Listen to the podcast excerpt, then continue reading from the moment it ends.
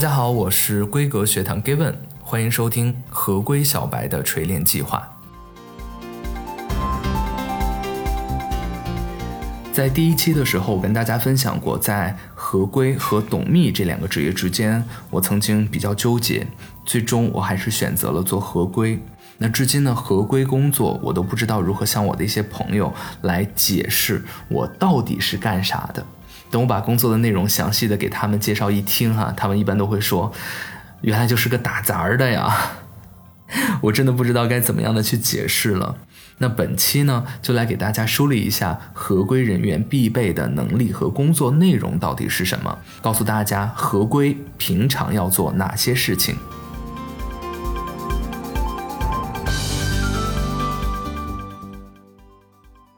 首先，我们看看人社部对企业合规师的定义：从事企业合规建设、管理和监督工作，使企业及企业内部成员行为符合法律法规、监管要求、行业规定和道德规范的人员。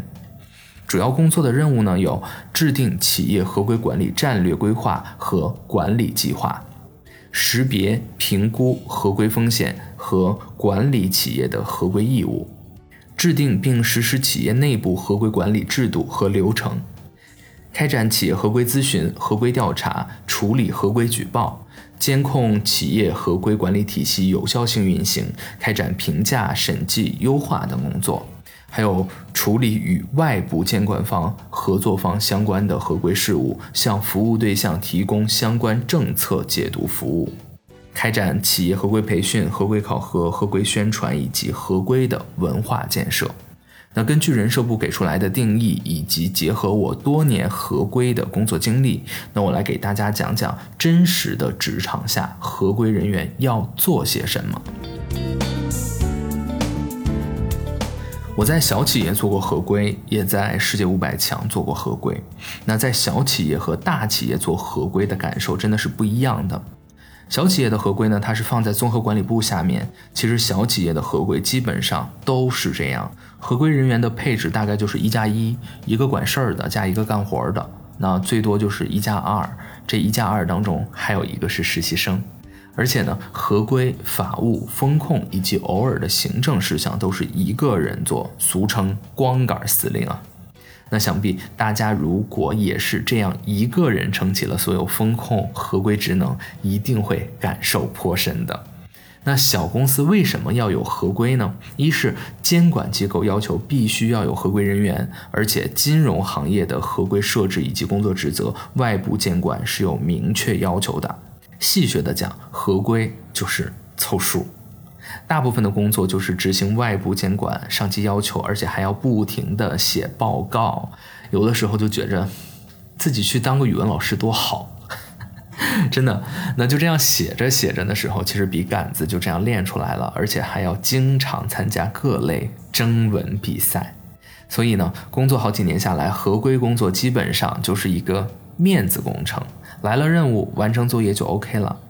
二是呢，对于非金融行业来说，合规现在是热点，是潮流，是新宠，所以呢，很多公司还是很愿意招合规的。我个人认为，合规比法务更能锻炼一个人的综合能力和知识的广度。目前呢，我是在世界五百强的企业来做合规，一般大企业的合规岗位是在法律合规部或者说风险管理部的下面。这回嘛，就觉着合规终于有名分了，对吧？感觉回到了熟悉的法律环境当中。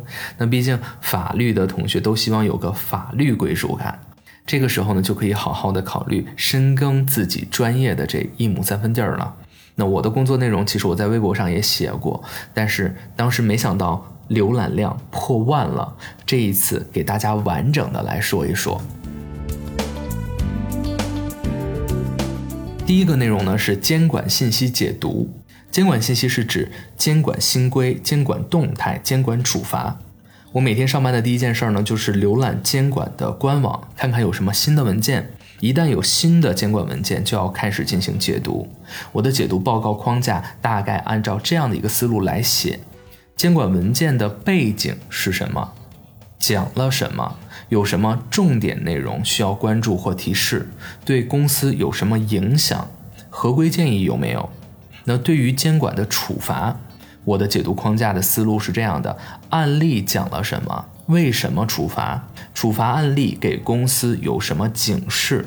针对处罚，公司的管控规则是什么？对我来说，我认为好的解读报告不是那种专业术语特别多的，而是重点清晰、大白话就能讲明白的这种。因为外部监管的文件相当的专业，如果合规人员只是简单的转发，其实这就仅仅是一个文件的搬运工而已，没有结合公司的情况来进行内化，这种效果是不太好的，也不能够体现合规本身的价值。第二个内容是公司制度的立改废，也就是制度的新增、修改和废止。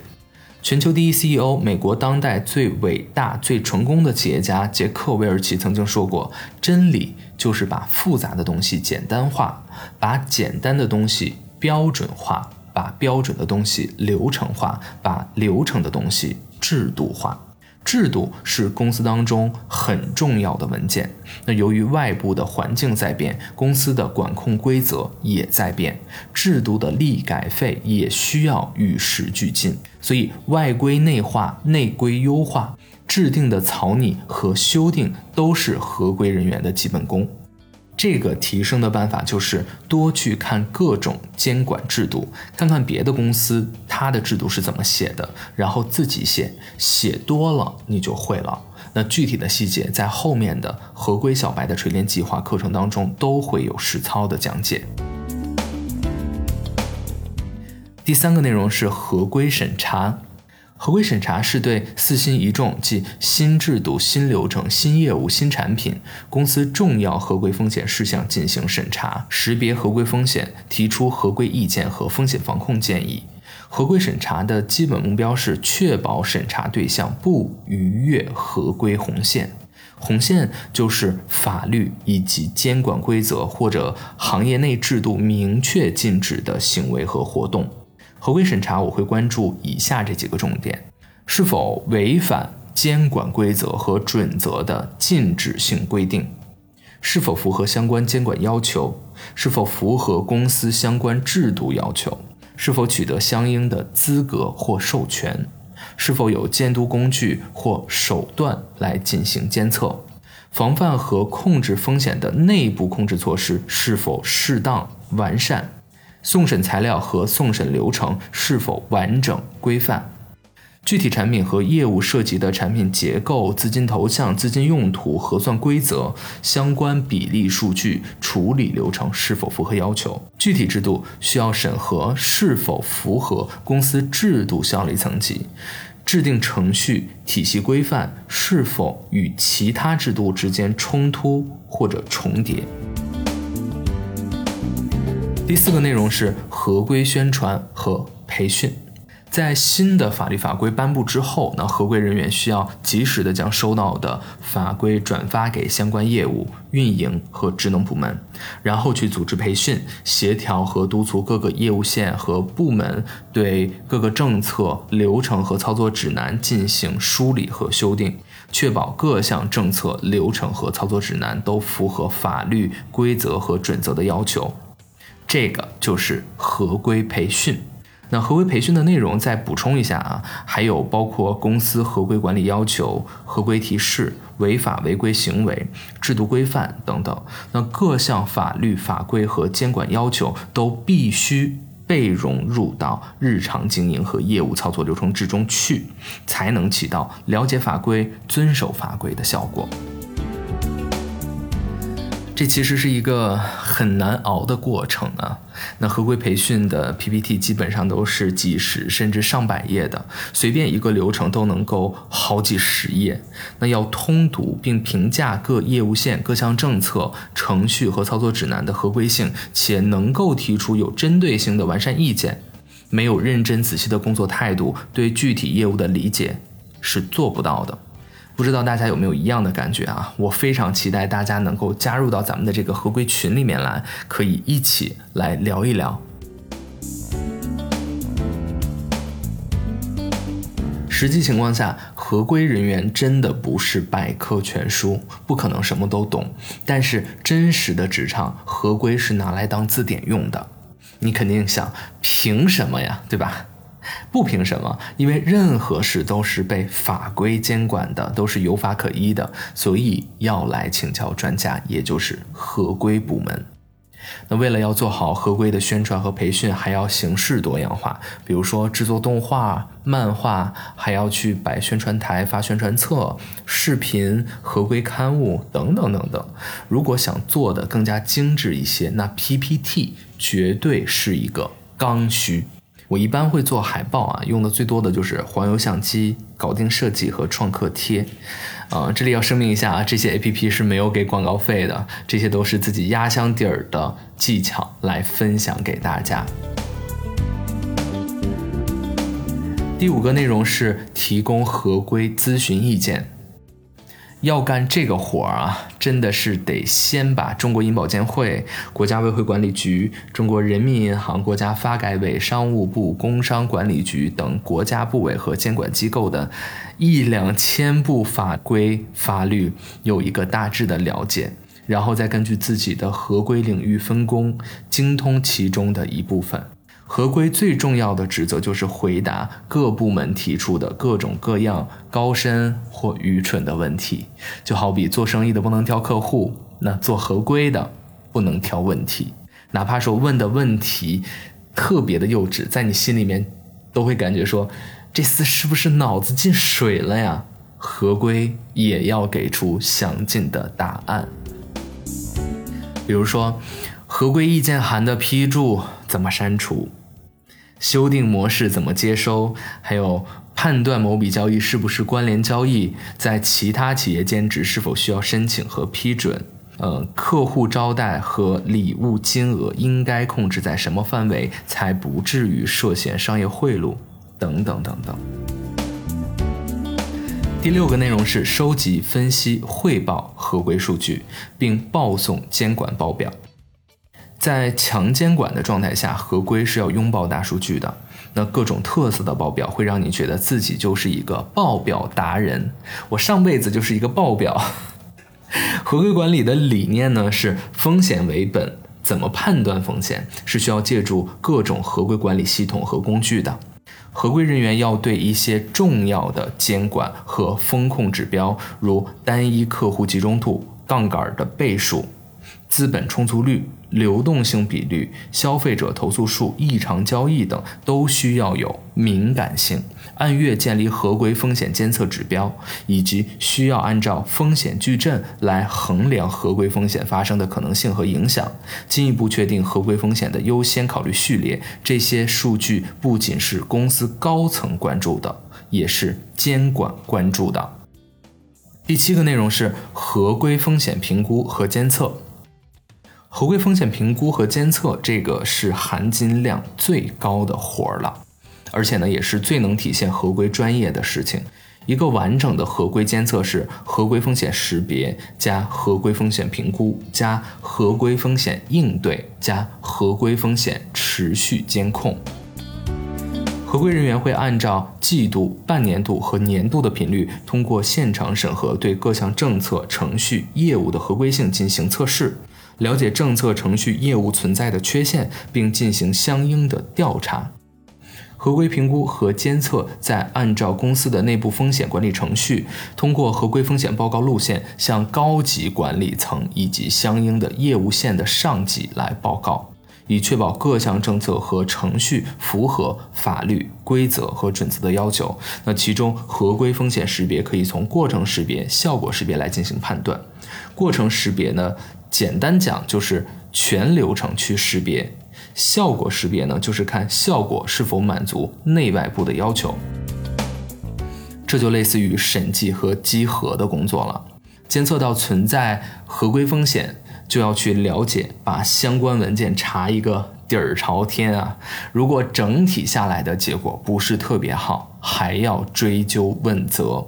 其实。合规也不想这样，对吧？但是咱们没有办法，我们不是说要诚心的去为难谁，只是职责所在，没有办法。那第八个内容就是反洗钱、反恐怖主义融资。自从反洗钱、反恐怖主义融资由合规来处理了，我还能说什么呢？有条件要上，没有条件制造条件也要上啊，对吧？只要是为了排除洗钱风险，必须排除万难，献出红心。自从做了反洗钱之后呢，我觉着我的这个眼镜片儿的厚度又增加了一些。眼镜里面全是小星星，加上如果说单位的系统不是很智能，那些大额和可疑的数据报告看的真的是眼花缭乱的，特别想立马关电脑。而且系统抓取的可疑交易数据需要逐一的去甄别。那如果说交易触碰到被制裁的国家、机构或个人以及负面清单，这些都是要逐笔拿出来看的，要汇报给自己的领导，还要汇报合规条线上的领导，确认没有问题才能够继续交易。甚至有的可疑交易还要配合精侦的工作，打击洗钱犯罪。第九个内容是保持与监管机构的日常工作联系。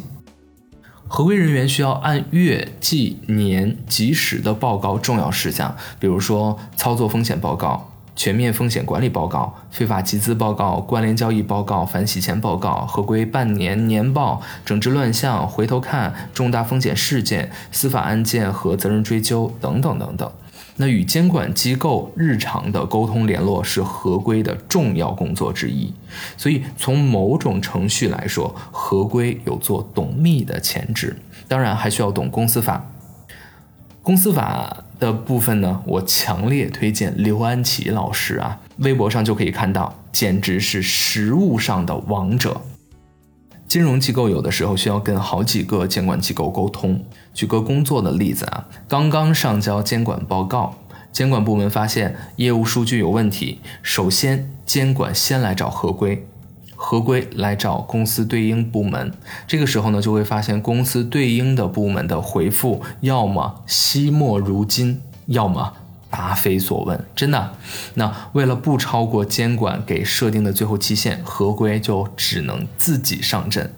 业务资料理论上是业务部门给自己准备的，但经常会发现业务部门因为重视程度不够，质量远远不能满足监管的要求，那合规就需要反复提示，但是也难以得到高质量的文件，所以只能自己去修改，工作量杠杆式的增长啊。其中监管检查就更是合规的事儿了，从牵头组织各部门准备到应对监管的问题，都是合规去协调。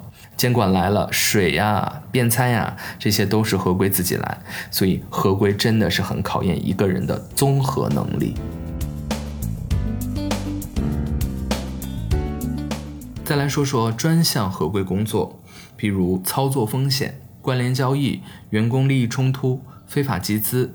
违法违规责任追究、案件防控、司法案件、制定合规手册、员工行为准则等合规指南，这些在合规小白的锤炼计划课程当中都会有相应的介绍。那也希望大家能够多多关注我的微博，都会有相关的笔记，大家可以先去看看。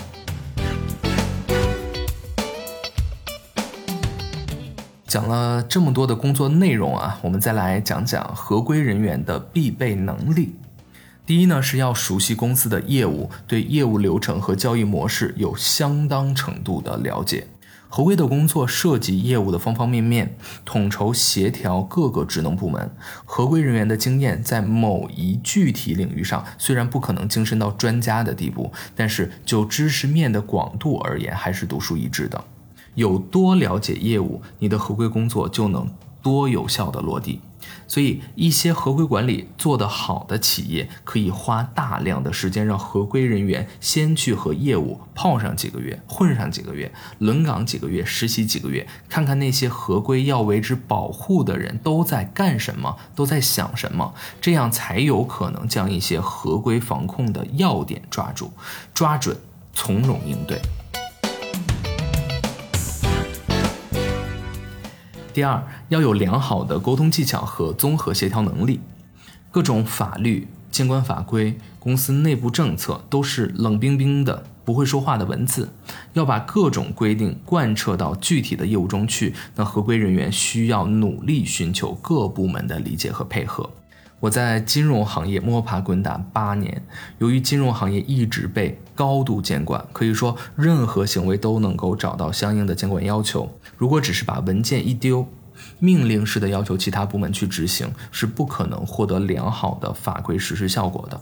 同样的，在与监管机构的交流当中，有礼有节、不卑不亢的准备传达信息，赢得监管的尊重和支持，也离不开交流技巧。第三，写作能力。你可能会说，哈，我又不靠文字吃饭，提高写作能力干嘛？对吧？写作这件事儿呢，看起来好像是离我们很远，但真的是这样吗？